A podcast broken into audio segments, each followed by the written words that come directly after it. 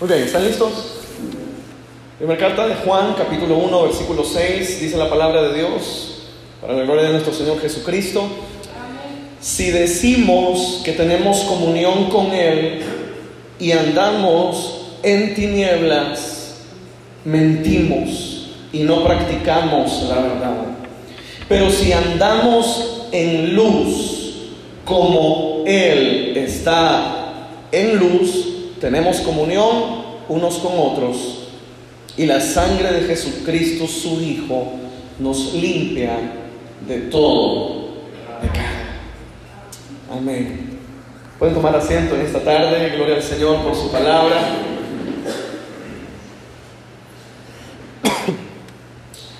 ¿Quiénes somos y quiénes debemos ser? Amén. ¿Quiénes somos, pero quiénes debemos ser?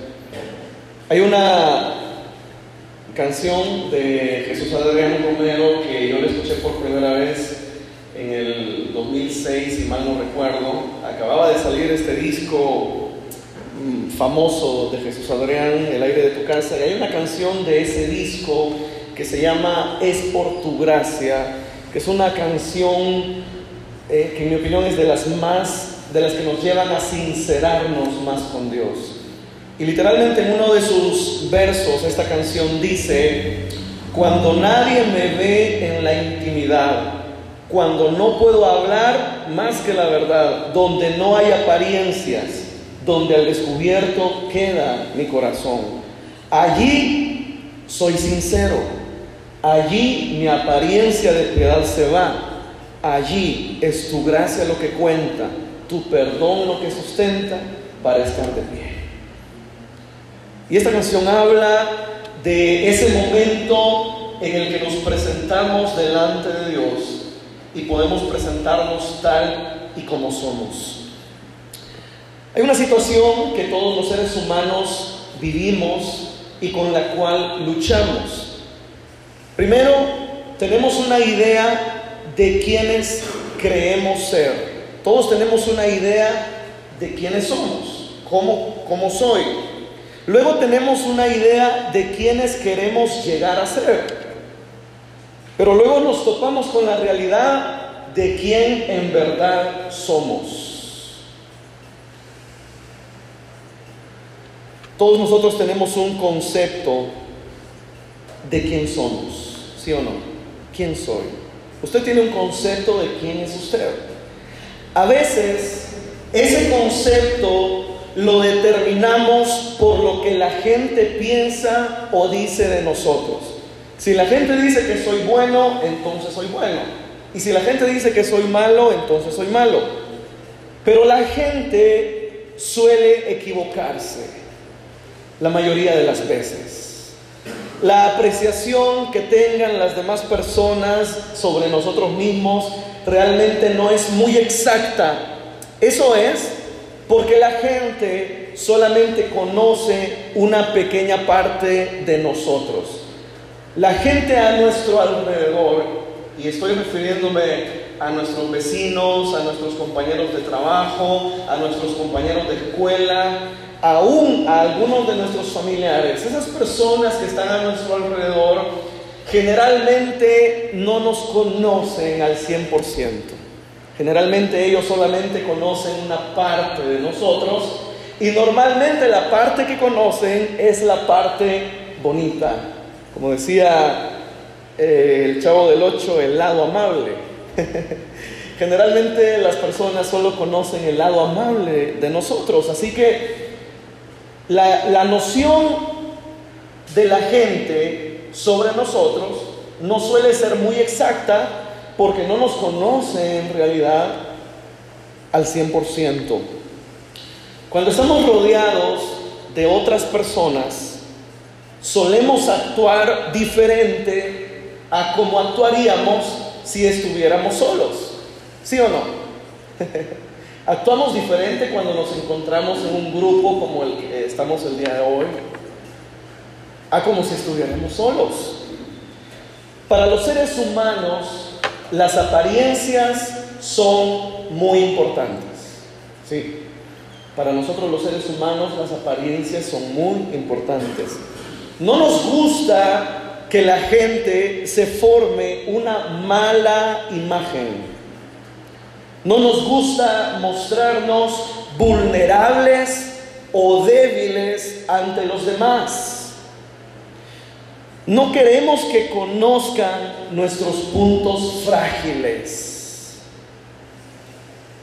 Pero también nos gusta proyectar una falsa imagen de perfección moral.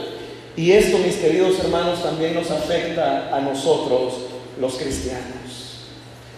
Queremos que la gente nos admire por nuestro nivel de santidad, por nuestro nivel de comunión con Dios, por nuestro nivel de oración o por nuestro conocimiento de la Biblia. Queremos que la gente conozca esa parte muy buena de nosotros, pero generalmente nos cuesta presentar la otra cara de la moneda. Un experimento reciente de la Universidad de Sydney en, Australia constató que las personas se comportan de manera más moralmente correcta cuando se sienten observadas.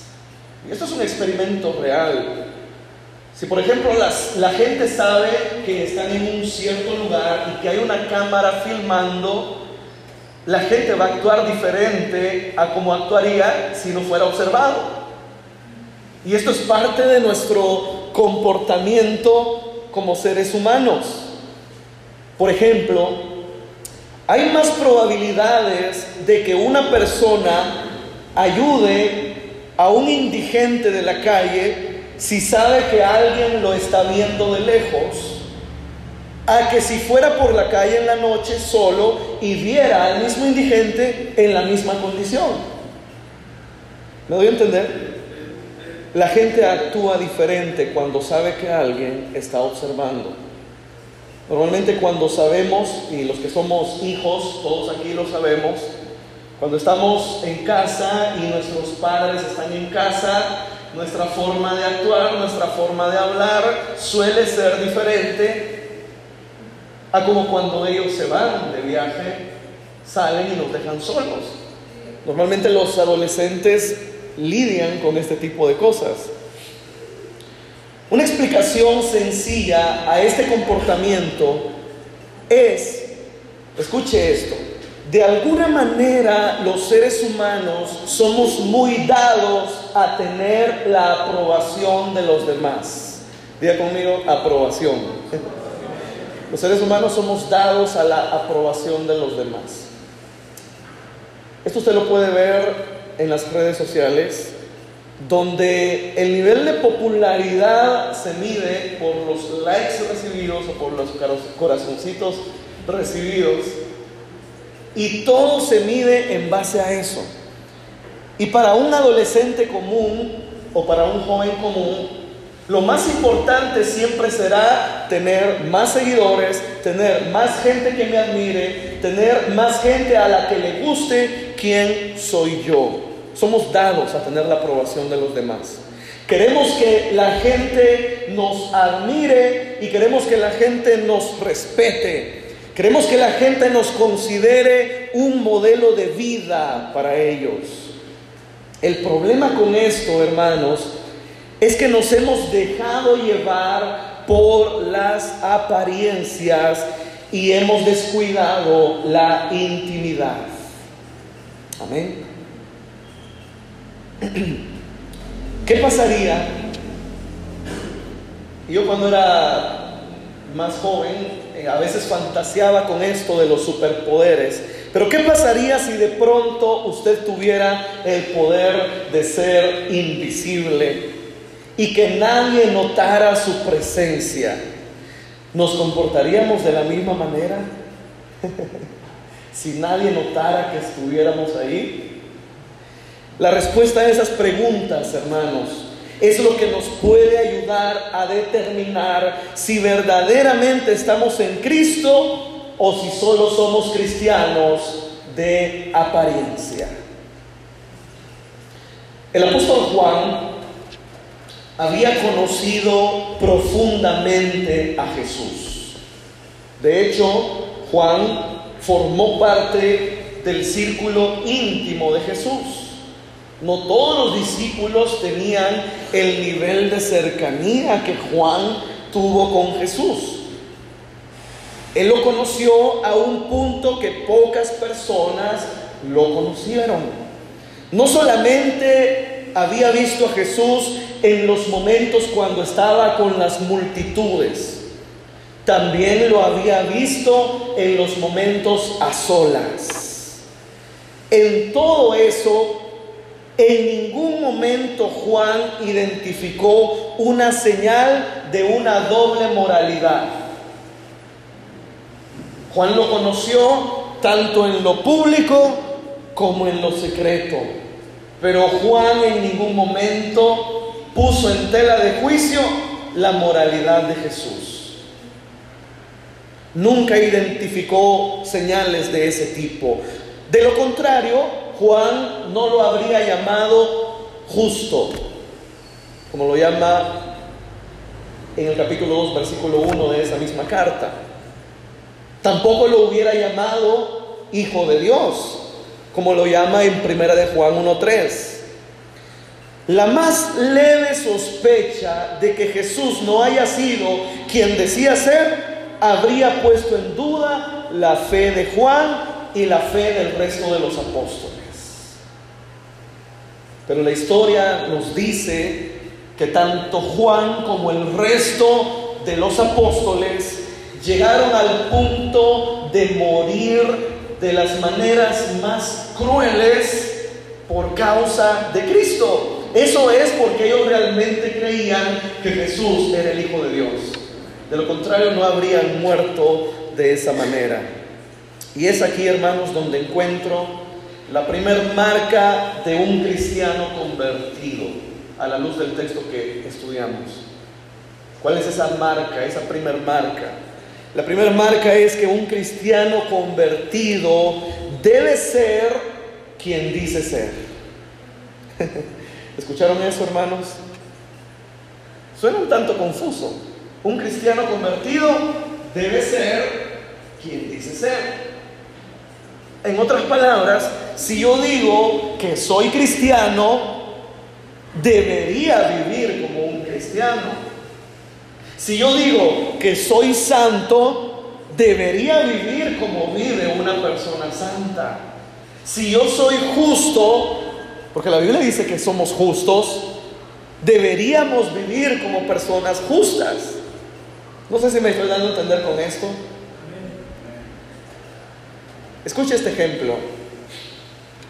Si yo digo que soy abogado, las personas que me contratan esperarían que cuando menos tenga el conocimiento de las leyes más generales. ¿Sí o no? La gente espera algo de un profesional que dice tener un título. Si yo soy abogado, pues cuando menos debo conocer la constitución, la ley y todo lo que gobierna nuestra sociedad.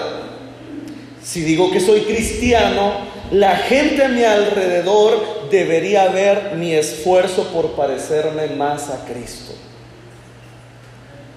De la misma manera en que una persona no se vuelve médico solo por ponerse una bata de médico, un cristiano no es cristiano solo por vestirse o aparentar ser cristiano. ¿Me doy a entender? ¿Qué es lo que nos vuelve hijos de Dios. La Biblia dice que todo se reduce al arrepentimiento. Dejar las obras pecaminosas atrás, tomar nuestra cruz cada día y seguir a Cristo. Hay una gran diferencia entre lo que decimos ser y lo que en verdad somos. Pero esta diferencia realmente no debería existir en un cristiano convertido.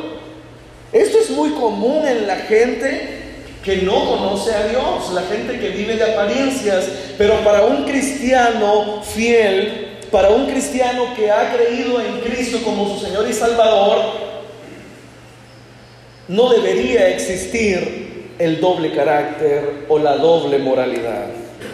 Porque el fundamento del cristianismo, mis queridos hermanos, precisamente radica en que Jesús fue quien decía ser. Él dijo que era Dios y nosotros sabemos que Él es Dios. Él dijo que era el Hijo de Dios y nosotros sabemos que es el Hijo de Dios. Él confirmó que era el Mesías y nosotros sabemos que Él es el Mesías. Hermanos, Jesús sabía quién era. ¿Sabe usted quién es? Usted no solamente es una criatura hecha a imagen y semejanza de Dios. A partir de su conversión, usted ahora es un hijo de Dios. Juan capítulo 1, versículo 12 dice que Él vino a los suyos, y los suyos no le recibieron, pero a los que le recibieron les dio poder de ser hechos hijos de Dios. Usted es un hijo de Dios. Por lo tanto, debe vivir como tal. En el texto que leímos, en Primera de Juan, él está haciendo un fuerte llamado de atención a aquellos que decían estar en comunión con Dios, pero al mismo tiempo andaban en tinieblas. Literalmente ¿Sabe cómo llamaba el apóstol, el apóstol Juan a estos? Los llamaba mentirosos. Y esta es una palabra muy fuerte. Por supuesto, sabemos que en ese texto la exhortación iba dirigida a falsos maestros que estaban enseñando herejías en la iglesia. Pero hay algunas características que estos falsos maestros habían desarrollado y que son muy similares algunas luchas que nosotros tenemos hoy en día. Veamos cuáles eran estas características de estos falsos maestros a los cuales Juan estaba exhortando. Primero, creían que podían tener comunión con Dios y seguir viviendo en oscuridad espiritual. Miren qué interesante. Creían que podían tener comunión con Dios, pero al mismo tiempo creían que podían seguir abrazando es pecado. Estos falsos maestros enseñaban que a Dios, escuche esto, enseñaban que a Dios lo único que le interesaba era el alma y que por lo tanto la gente podía hacer con su cuerpo lo que quisiera, porque de todas maneras el cuerpo sería destruido. ¿No le suena común esa forma de pensar? Hoy en día hay mucha gente que dice lo mismo. Muchas personas que dicen que a Dios lo que le interesa es tu alma, es tu corazón. Y eso es cierto, pero Dios también está interesado en que administremos bien nuestro cuerpo. Hoy en día, quizá pocas personas se atrevan a enseñar esta herejía en la iglesia. Sin embargo, aunque no se enseña explícitamente, son muchos los que la practican. Miles de jóvenes cristianos están conscientes de los peligros de tener un noviazgo con una persona que no ama a Dios y aún así están como un ver que se entregan a personas inconversas. ¿No es cierto eso? Cientos de maridos cristianos están conscientes de que Dios ordena amar únicamente a su esposa y sin embargo creen que no es tan malo ver a otra mujer de vez en cuando en la calle, en la televisión o en el teléfono. ¿Me doy a entender, hermanos? El peligro más grande del que debe cuidarse un creyente es el de creer que está tan pero tan bien cuando en realidad todavía está abrazando la oscuridad. Y la Biblia directamente en este texto está apuntando a las personas que creen estar en comunión con Dios, pero que todavía abrazan la oscuridad. Otra característica de los falsos maestros a los cuales exhorta Juan es que ellos creían que el cuerpo era malo e inútil y por lo tanto lo menospreciaban. Ellos enseñaban que era imposible tener un cuerpo santo, porque el cuerpo era independiente del espíritu. Así que no valía la pena esforzarse por purificarlo. Pero al enseñar esto, ellos estaban predicando un desdén por la creación perfecta de Dios.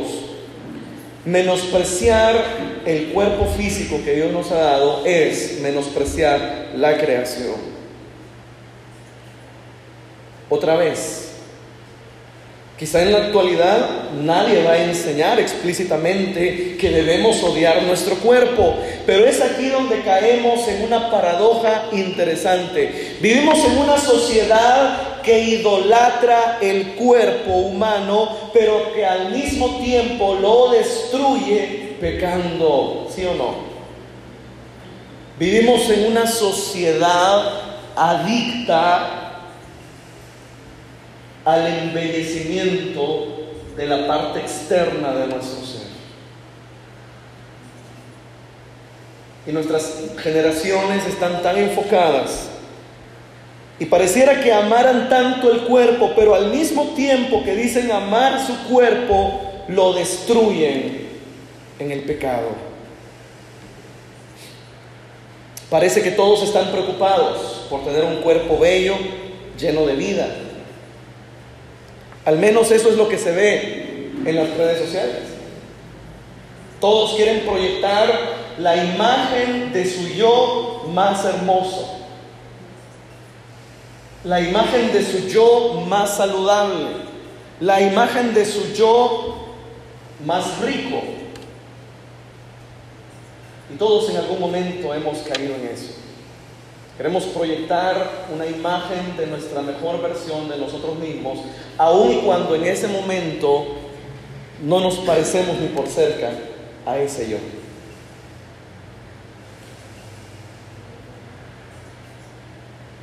Juan exhorta fuertemente a este tipo de personas, a quienes llama mentirosos que ya se habían acostumbrado a una manera de vivir bastante cómoda para su carne. En resumen, estas personas no solamente eran conscientes de su pecado, sino que para ellos era normal pecar y hasta era el tipo de comportamiento que según ellos a Dios le agradaba, le agradaba. Hermanos, muchos creyentes modernos hoy en día creen que se puede seguir abrazando el pecado y aún así agradar a Dios. No, si de todas maneras el Señor siempre me va a usar. De todas maneras Él es el dueño de la obra. De todas maneras, la Biblia dice que siete veces cae el justo y volverá a levantarse. Pareciera que todo el mundo anda buscando excusas que justifiquen su pecado continuo. Pero la palabra condena explícitamente a aquellos que aún sabiendo que es malo, insisten en pecar. Hermanos, ¿qué pasaría si la gente nos conociera tal y como somos. ¿Qué pasaría si se cayeran las máscaras de apariencia y de piedad? ¿Cómo nos verían los demás? A muchos les provocaría vergüenza que las demás personas los observen en su comportamiento natural. Para muchos se vendría abajo su reputación de cristiano piadoso. Si vieran cómo tratamos a nuestro cónyuge, si vieran cómo tratamos a los hijos, si vieran lo que vemos en internet, si leyeran los pensamientos que hay en nuestra cabeza, si supieran lo que pensamos de otras personas. Para muchos sería aterrador imaginar lo que pensarían los demás si supieran todo eso. Básicamente, seguimos teniendo el mismo comportamiento de Adán y Eva, quienes al verse desnudos el uno al otro sintieron una profunda vergüenza y decidieron cubrir la vergüenza con hojas de higuera. Itiel Arroyo, que es un reconocido predicador y escritor español, dice que hacemos lo mismo que ellos hicieron. Él literalmente en un libro dice, ellos se cubrieron con hojas de higuera para ocultar su vergüenza de la mirada del otro. Nosotros también nos cubrimos con nuestras apariencias para hacer exactamente lo mismo. Como ellos seguimos optando por escondernos, solo que en vez de cosernos un traje con hojas de higuera, creamos una imagen para proyectar a los demás. Y eso, mis queridos hermanos, se llama apariencia. Mis queridos hermanos, vivir una vida de apariencias es desgastante. Es frustrante y es doloroso.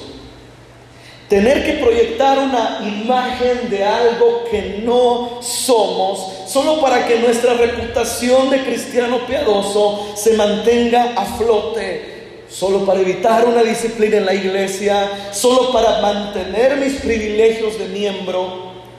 Tener que ocultar un hecho que sabemos que está allí es como querer ocultar una montaña con nuestra sombra. Lamentablemente hoy en día muchos cristianos viven esto a diario. Una doble moralidad, una doble personalidad, un doble carácter. Pero entonces, ¿cuál es la solución al problema? ¿Qué debemos hacer para finalmente ser libres? Este mes, en los grupos pequeños saludables, estuvimos o estamos hablando sobre la comunión, ¿no es cierto? El miércoles pasado hablaron sobre la comunión en la familia. Este miércoles van a hablar sobre la comunión en la iglesia. Y el siguiente miércoles van a hablar de la comunión con los vecinos. Comunión, una palabra muy interesante que de hecho se menciona en el texto que leímos. Si decimos que tenemos comunión con Él y andamos en tinieblas, mentimos y no practicamos la verdad. Pero escuche esto. Pero si andamos en luz como Él está en luz, tenemos comunión unos con otros y la sangre de Jesucristo nos limpia de todo pecado. Es interesante notar que en ese pasaje el apóstol Juan está diciendo que realmente la comunión con nuestros hermanos es fruto de estar expuestos a su luz. Eso es poderoso. En otras palabras, escuche esto, quien se mantiene bajo las sombras de la apariencia y no se muestra tal y como es, jamás llegará a disfrutar de verdadera comunión con sus hermanos. ¿Me doy a entender, hermano? Quien no se muestra nunca tal y como es, jamás llegará a tener comunión total con sus hermanos. Y es aquí donde encontramos el siguiente punto clave. Primero dijimos, hermanos, que los cristianos debemos ser quienes decimos ser. El segundo punto clave que debo mencionar en esta tarde es que debemos mostrarnos tal y como somos. Amén. Debemos mostrarnos tal y como somos. Todo lo que está en una sala iluminada va a estar totalmente expuesto a la luz de todos, ¿sí o no? Si en este momento de pronto se apagaran las luces, no solo las de aquí, sino las de la luz, la luz natural, no podríamos observar nada más allá de nuestras narices. Pero ¿qué es lo que nos permite observarnos? ¿Qué es lo que nos permite vernos unos a otros? Es la luz. ¿De acuerdo? Pero aún en una sala iluminada hay cosas que se quedan tras las sombras. Por ejemplo, un paraguas detrás de la puerta, un par de zapatos debajo de la cama, aunque estemos en una sala iluminada, pero como están bajo las sombras, no los vamos a poder ver. Estar en una sala totalmente iluminada no garantiza que todo el mundo nos podrá ver. No solamente debemos estar en una casa iluminada, tenemos que permitir que la luz de Cristo brille a través de nosotros para que el mundo pueda vernos tal y como somos. En el punto anterior dijimos que mucha gente se esfuerza por presentar una apariencia de hombre o de mujer perfecta.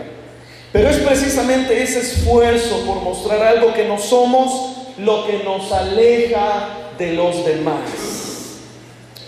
Al no mostrarnos tal y como somos, estamos levantando muros a nuestro alrededor. Estamos diciendo que hay una parte de nosotros que no vale la pena ser conocida porque podríamos decepcionar a todo el mundo.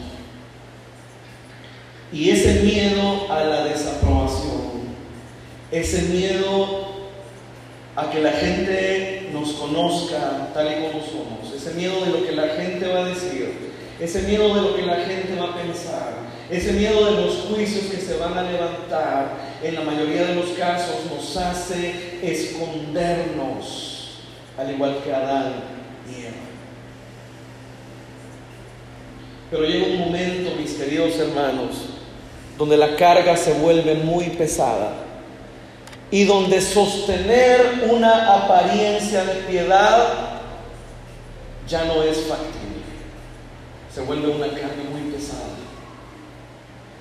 Y es en ese momento, mis queridos hermanos, donde tenemos que tomar el consejo de la palabra de Dios. Y Él dice, si andamos en luz, como Él está en luz, tenemos comunión unos con otros. Pero escuche esto, y la sangre de Jesucristo, su Hijo, nos limpia de todo pecado. Lo único que puede limpiarlo, lo único que puede sanarlo, lo único que puede purificarlo es la sangre de Cristo derramada en la cruz del Calvario. No hay nada más.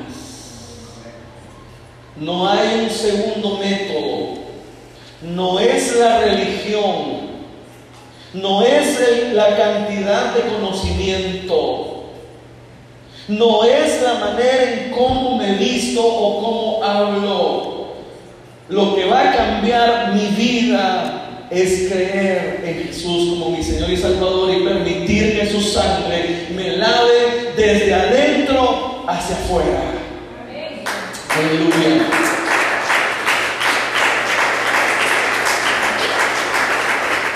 Y es aquí, hermanos, donde quiero llegar al punto álgido de este mensaje. Para que la sangre de Cristo nos purifique debemos presentarnos delante de Él tal y como somos, sin máscaras, sin las vestiduras de higuera. Y es aquí donde quiero llevarlo a este texto, Hebreos capítulo 4. Hebreos capítulo 4.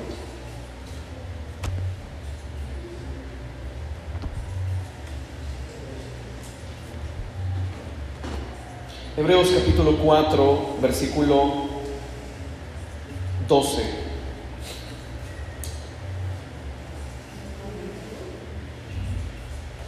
Jason, ¿podrías venir aquí, por favor? Ayudarme.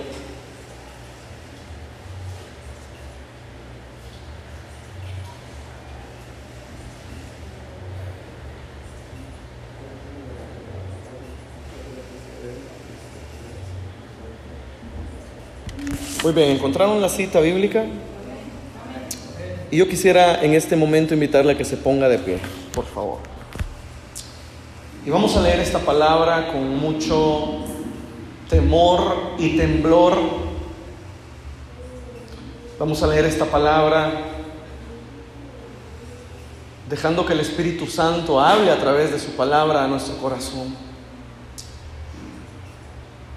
Porque si hay un espejo en el cual debemos vernos, es el espejo de la palabra.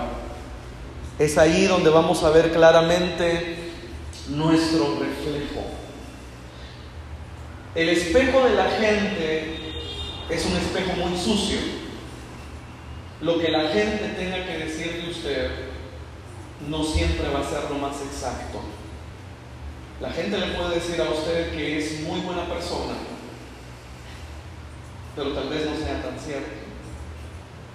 O quizá la gente puede decirle que es muy mala persona y tampoco es cierto. Así que el espejo de la gente no debería importarnos mucho. Lo que debería importarnos es quiénes somos cuando estamos delante de la cruz, a los pies de Cristo. Quiénes somos en nuestro momento de mayor privacidad. Quiénes somos en nuestro momento de mayor intimidad ¿Quiénes somos en nuestro momento de mayor vulnerabilidad?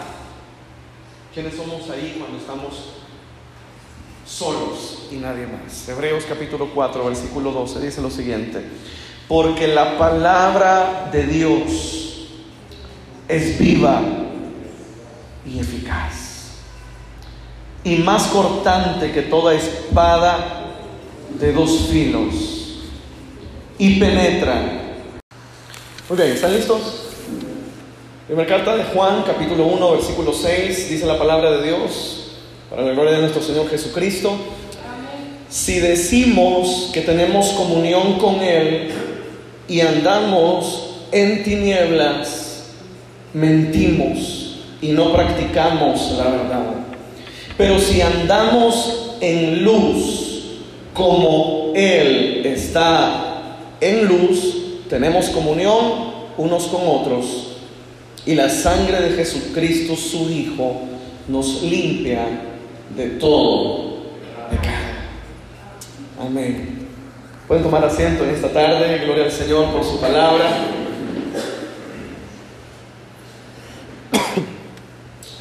¿Quiénes somos y quiénes debemos ser? Amén. ¿Quiénes somos, pero quiénes debemos ser? Hay una canción de Jesús Adrián Romero que yo le escuché por primera vez en el 2006, si mal no recuerdo. Acababa de salir este disco mm, famoso de Jesús Adrián, El aire de tu casa, y hay una canción de ese disco que se llama Es por tu gracia, que es una canción eh, que en mi opinión es de las más, de las que nos llevan a sincerarnos más con Dios.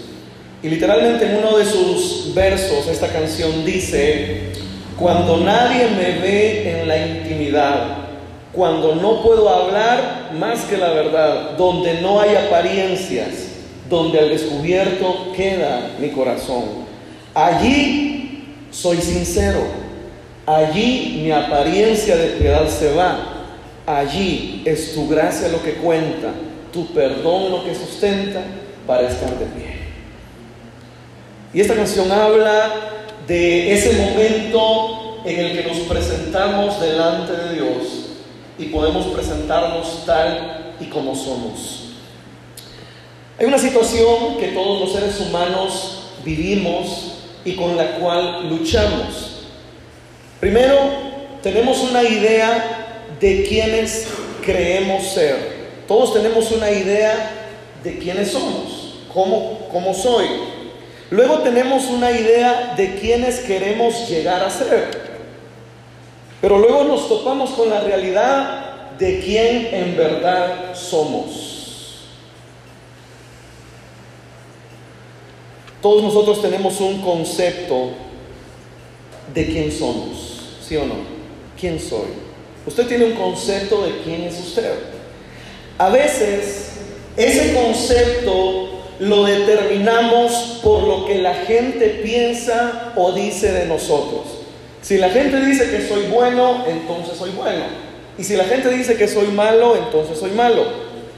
Pero la gente suele equivocarse la mayoría de las veces. La apreciación que tengan las demás personas sobre nosotros mismos realmente no es muy exacta. Eso es porque la gente solamente conoce una pequeña parte de nosotros. La gente a nuestro alrededor, y estoy refiriéndome a nuestros vecinos, a nuestros compañeros de trabajo, a nuestros compañeros de escuela, aún a algunos de nuestros familiares, esas personas que están a nuestro alrededor, generalmente no nos conocen al 100%.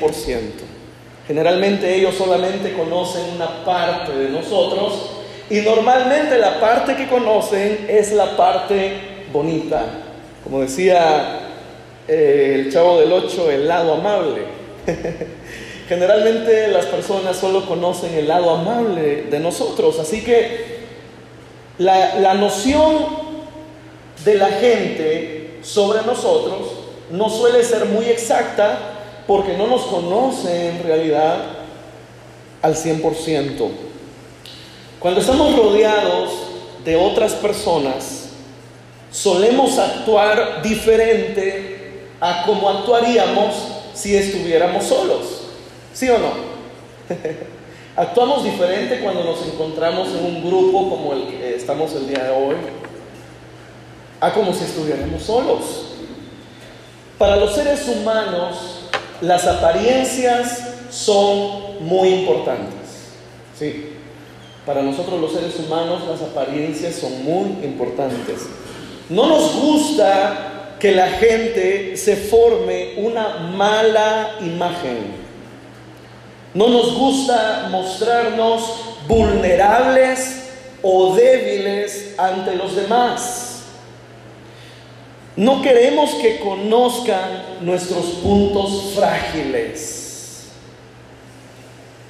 pero también nos gusta proyectar una falsa imagen de perfección moral. Y esto, mis queridos hermanos, también nos afecta a nosotros, los cristianos. Queremos que la gente nos admire por nuestro nivel de santidad por nuestro nivel de comunión con Dios, por nuestro nivel de oración o por nuestro conocimiento de la Biblia. Queremos que la gente conozca esa parte muy buena de nosotros, pero generalmente nos cuesta presentar la otra cara de la moneda. Un experimento reciente de la Universidad de Sydney en, Australia constató que las personas se comportan de manera más moralmente correcta cuando se sienten observadas. Esto es un experimento real. Si por ejemplo la gente sabe que están en un cierto lugar y que hay una cámara filmando, la gente va a actuar diferente a como actuaría si no fuera observado. Y esto es parte de nuestro comportamiento como seres humanos. Por ejemplo, hay más probabilidades de que una persona ayude a un indigente de la calle si sabe que alguien lo está viendo de lejos, a que si fuera por la calle en la noche solo y viera al mismo indigente en la misma condición. ¿Me doy a entender? La gente actúa diferente cuando sabe que alguien está observando. Normalmente cuando sabemos, y los que somos hijos, todos aquí lo sabemos, cuando estamos en casa y nuestros padres están en casa, nuestra forma de actuar, nuestra forma de hablar suele ser diferente a como cuando ellos se van de viaje, salen y nos dejan solos. Normalmente los adolescentes lidian con este tipo de cosas. Una explicación sencilla a este comportamiento es, escuche esto, de alguna manera los seres humanos somos muy dados a tener la aprobación de los demás. Diga conmigo, aprobación. Los seres humanos somos dados a la aprobación de los demás. Esto usted lo puede ver en las redes sociales, donde el nivel de popularidad se mide por los likes recibidos o por los corazoncitos recibidos. Y todo se mide en base a eso. Y para un adolescente común o para un joven común, lo más importante siempre será tener más seguidores, tener más gente que me admire, tener más gente a la que le guste quién soy yo. Somos dados a tener la aprobación de los demás. Queremos que la gente nos admire y queremos que la gente nos respete. Queremos que la gente nos considere un modelo de vida para ellos. El problema con esto, hermanos, es que nos hemos dejado llevar por las apariencias y hemos descuidado la intimidad. Amén. ¿Qué pasaría? Yo cuando era más joven, a veces fantaseaba con esto de los superpoderes. Pero ¿qué pasaría si de pronto usted tuviera el poder de ser invisible y que nadie notara su presencia? ¿Nos comportaríamos de la misma manera? si nadie notara que estuviéramos ahí. La respuesta a esas preguntas, hermanos, es lo que nos puede ayudar a determinar si verdaderamente estamos en Cristo o si solo somos cristianos de apariencia. El apóstol Juan había conocido profundamente a Jesús. De hecho, Juan formó parte del círculo íntimo de Jesús. No todos los discípulos tenían el nivel de cercanía que Juan tuvo con Jesús. Él lo conoció a un punto que pocas personas lo conocieron. No solamente había visto a Jesús en los momentos cuando estaba con las multitudes, también lo había visto en los momentos a solas. En todo eso en ningún momento Juan identificó una señal de una doble moralidad.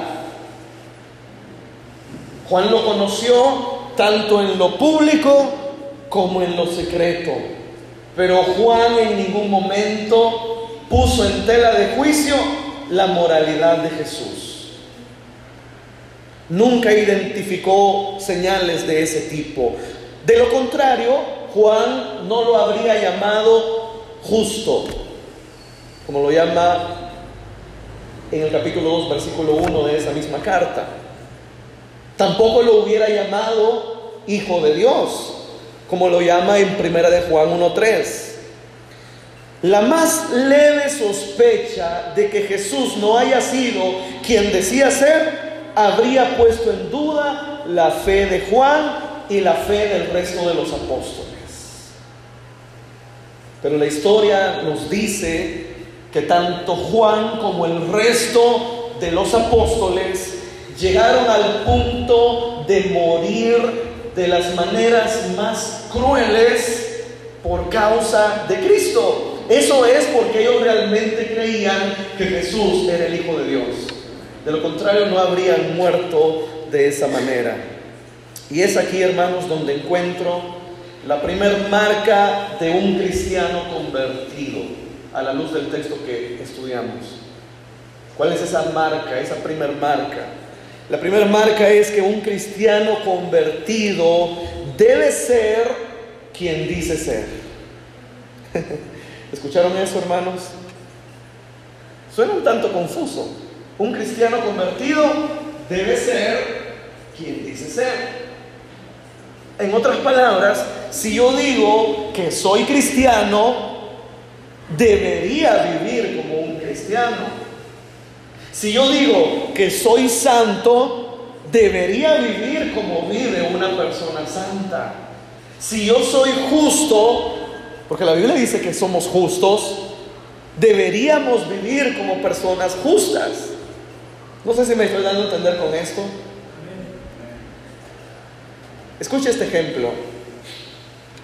Si yo digo que soy abogado, las personas que me contratan esperarían que cuando menos tenga el conocimiento de las leyes más generales.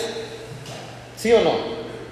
La gente espera algo de un profesional que dice tener un título. Si yo soy abogado, pues cuando menos debo conocer la constitución, la ley y todo lo que gobierna nuestra sociedad. Si digo que soy cristiano, la gente a mi alrededor debería ver mi esfuerzo por parecerme más a Cristo. De la misma manera en que una persona no se vuelve médico solo por ponerse una bata de médico, un cristiano no es cristiano solo por vestirse o aparentar ser cristiano. ¿Me doy a entender? ¿Qué es lo que nos vuelve hijos de Dios? La Biblia dice que todo se reduce al arrepentimiento. Dejar las obras pecaminosas atrás, tomar nuestra cruz cada día y seguir a Cristo. Hay una gran diferencia entre lo que decimos ser y lo que en verdad somos. Pero esta diferencia realmente no debería existir en un cristiano convertido. Esto es muy común en la gente que no conoce a Dios, la gente que vive de apariencias, pero para un cristiano fiel, para un cristiano que ha creído en Cristo como su Señor y Salvador,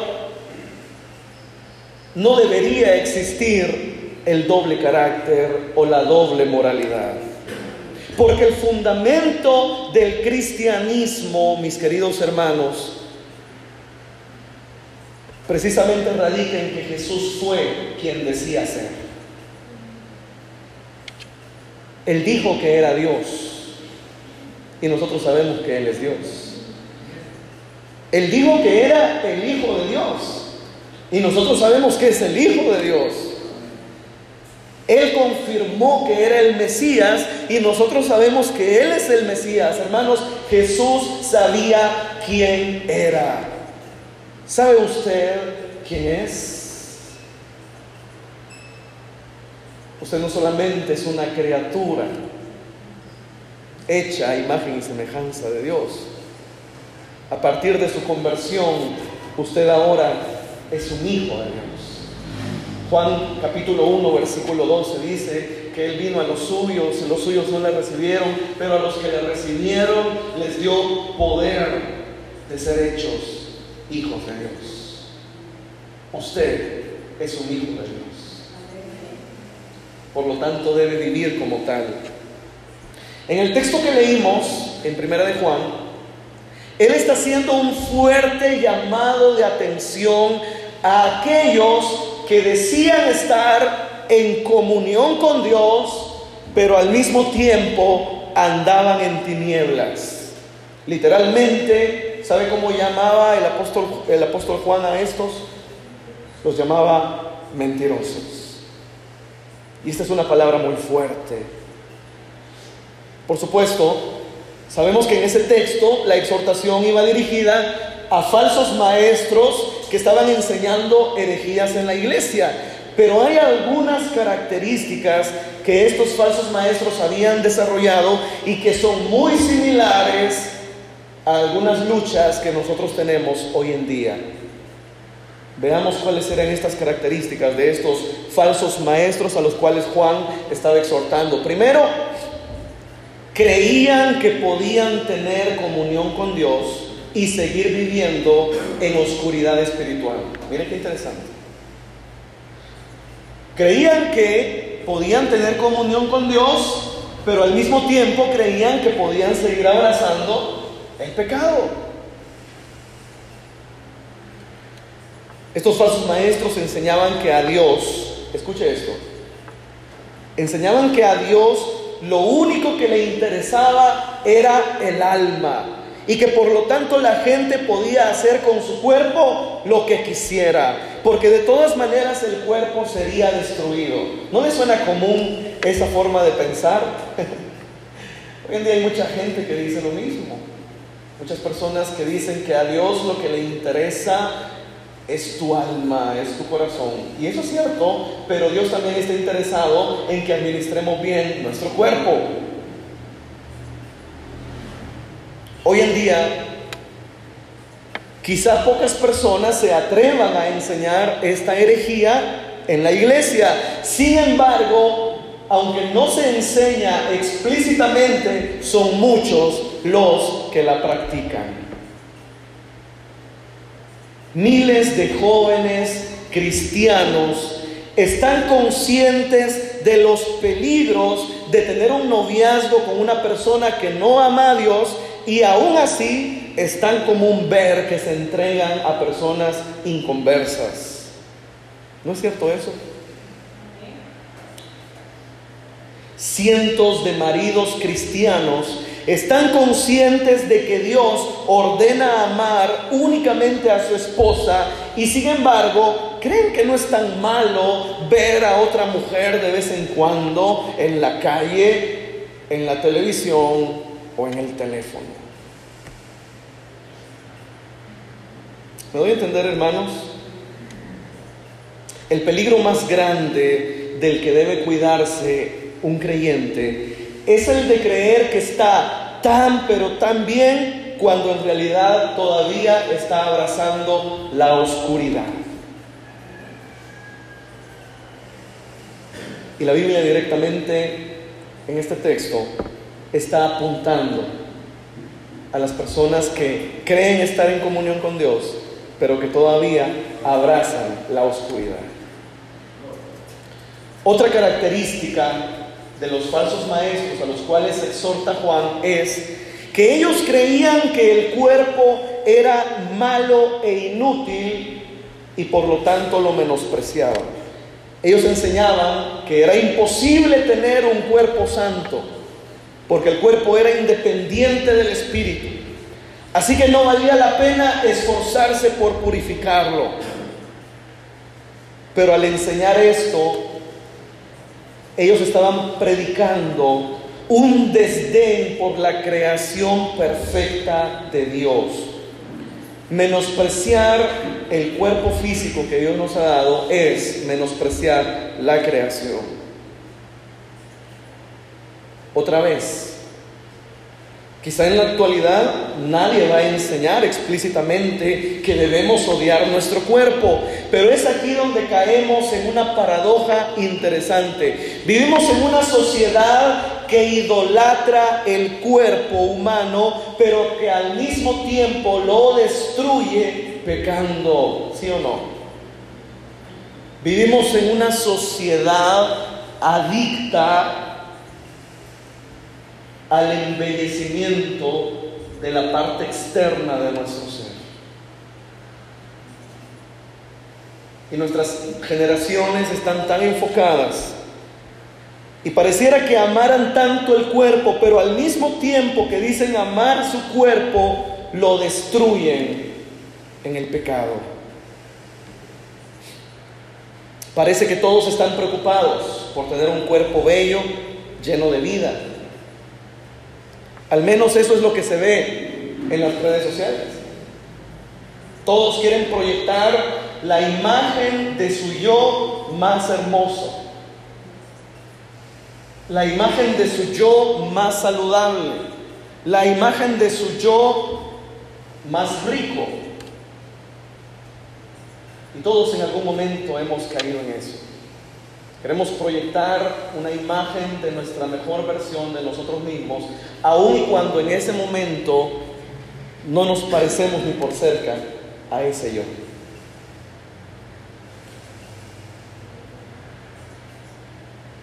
Juan exhorta fuertemente a este tipo de personas, a quienes llama mentirosos.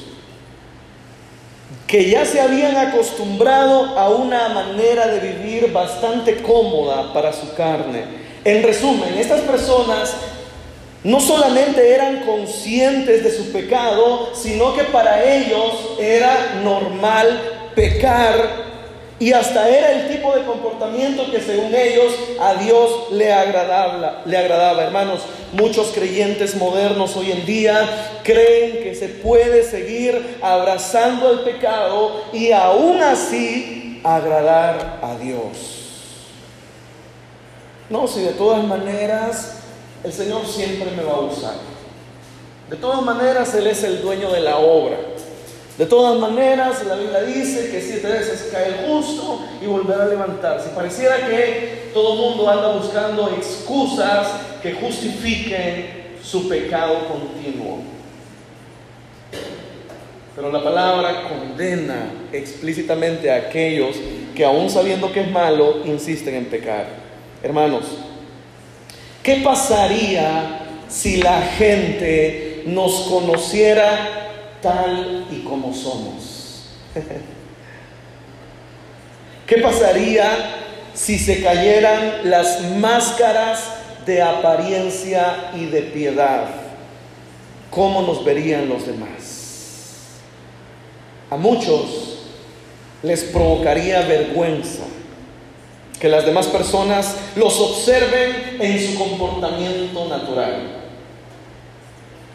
Para muchos se vendría abajo su reputación de cristiano piadoso. Si vieran cómo tratamos a nuestro cónyuge,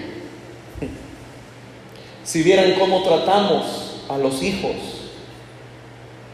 si vieran lo que vemos en internet. Si leyeran los pensamientos que hay en nuestra cabeza, si supieran lo que pensamos de otras personas, para muchos sería aterrador imaginar lo que pensarían los demás si supieran todo eso. Básicamente, seguimos teniendo el mismo comportamiento de Adán y Eva, quienes al verse desnudos el uno al otro sintieron una profunda vergüenza y decidieron cubrir la vergüenza con hojas de higuera.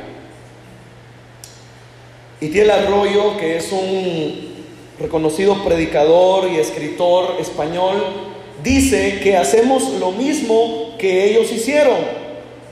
Él literalmente en un libro dice, ellos se cubrieron con hojas de higuera para ocultar su vergüenza de la mirada del otro. Nosotros también nos cubrimos con nuestras apariencias para hacer exactamente lo mismo. Como ellos seguimos optando por escondernos, solo que en vez de cosernos un traje con hojas de higuera, creamos una imagen para proyectar a los demás. Y eso, mis queridos hermanos, se llama apariencia. Mis queridos hermanos, vivir una vida de apariencias es desgastante, es frustrante y es doloroso. Tener que proyectar una imagen de algo que no somos solo para que nuestra reputación de cristiano piadoso se mantenga a flote, solo para evitar una disciplina en la iglesia, solo para mantener mis privilegios de miembro. Tener que ocultar un hecho que sabemos que está allí es como querer ocultar una montaña con nuestra sombra. Lamentablemente hoy en día muchos cristianos viven esto a diario una doble moralidad, una doble personalidad, un doble carácter. Pero entonces, ¿cuál es la solución al problema? ¿Qué debemos hacer para finalmente ser libres? Este mes, en los grupos pequeños saludables, estuvimos o estamos hablando sobre la comunión, ¿no es cierto? El miércoles pasado hablaron sobre la comunión en la familia. Este miércoles van a hablar sobre la comunión en la iglesia. Y el siguiente miércoles van a hablar de la comunión con los vecinos. Comunión. Una palabra muy interesante que de hecho se menciona en el texto que leímos. Si decimos que tenemos comunión con Él y andamos en tinieblas, mentimos y no practicamos la verdad. Pero escuche esto. Pero si andamos en luz como Él está en luz, tenemos comunión unos con otros y la sangre de Jesucristo nos limpia de todo pecado. Es interesante notar que en ese pasaje el apóstol Juan está diciendo que realmente la comunión con nuestros hermanos es fruto de estar expuestos a su luz. Eso es poderoso. En otras palabras, escuche esto, quien se mantiene bajo las sombras de la apariencia y no se muestra tal y como es, jamás llegará a disfrutar de verdadera comunión con sus hermanos. ¿Me doy a entender, hermano? Quien no se muestra nunca tal y como es, jamás llegará a tener comunión total con sus hermanos. Y es aquí donde encontramos el siguiente punto clave. Primero dijimos, hermanos, que los cristianos debemos ser quienes decimos ser. El segundo punto clave que debo mencionar en esta tarde es que debemos mostrarnos tal y como somos. Amén. Debemos mostrarnos tal y como somos. Todo lo que está en una sala iluminada va a estar totalmente expuesto a la luz de todos, ¿sí o no? En este momento de pronto se apagaran las luces, no solo las de aquí, sino las de la, luz natural, no podríamos observar nada más allá de nuestras narices. Pero ¿qué es lo que nos permite observarnos? ¿Qué es lo que nos permite vernos unos a otros? Es la luz. ¿De acuerdo? Pero aún en una sala iluminada hay cosas que se quedan tras las sombras. Por ejemplo, un paraguas detrás de la puerta, un par de zapatos debajo de la cama, aunque estemos en una sala iluminada, pero como están bajo las sombras, no los vamos a poder ver. Estar en una sala totalmente iluminada no garantiza que todo el mundo nos podrá ver. No solamente debemos estar en una casa iluminada, tenemos que permitir que la luz de Cristo brille a través de nosotros para que el mundo pueda vernos tal y como somos. En el punto anterior dijimos que mucha gente se esfuerza por presentar una apariencia de hombre o de mujer perfecta. Pero es precisamente ese esfuerzo por mostrar algo que no somos lo que nos aleja de los demás. Al no mostrarnos tal y como somos, estamos levantando muros a nuestro alrededor. Estamos diciendo que hay una parte de nosotros que no vale la pena ser conocida porque podríamos decepcionar a todo el mundo. Y ese miedo a la desaprobación, ese miedo a que la gente nos conozca tal y como somos, ese miedo de lo que la gente va a decir, ese miedo de lo que la gente va a pensar, ese miedo de los juicios que se van a levantar, en la mayoría de los casos nos hace escondernos al igual que Adán y Eva. Pero llega un momento, mis queridos hermanos, donde la carga se vuelve muy pesada y donde sostener una apariencia de piedad ya no es factible. Se vuelve una carga muy pesada. Y es en ese momento, mis queridos hermanos, donde tenemos que tomar el consejo de la palabra de Dios. Y Él dice, si andamos en luz, como Él está en luz, tenemos comunión unos con otros. Pero escuche esto, y la sangre de Jesucristo, su Hijo, nos limpia de todo pecado. lo único que puede limpiarlo, lo único que puede sanarlo, lo único que puede purificarlo es la sangre de Cristo derramada en la cruz del Calvario. No hay nada más. No hay un segundo método. No es la religión. No es la cantidad de conocimiento. No es la manera en cómo me visto o cómo hablo.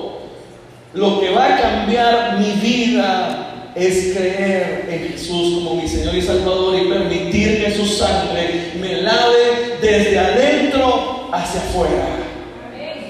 Aleluya.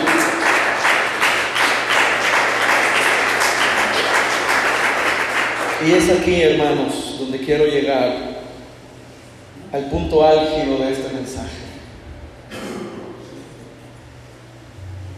Para que la sangre de Cristo nos purifique, debemos presentarnos delante de Él tal y como somos, sin máscaras, sin las vestiduras de higuera. Y es aquí donde quiero llevarlo a este texto, Hebreos capítulo 4. Hebreos capítulo 4.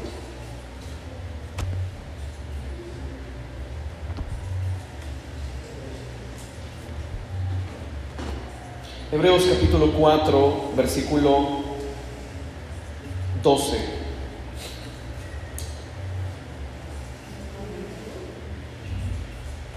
Jason, ¿podría venir aquí, por favor? Ayudarme.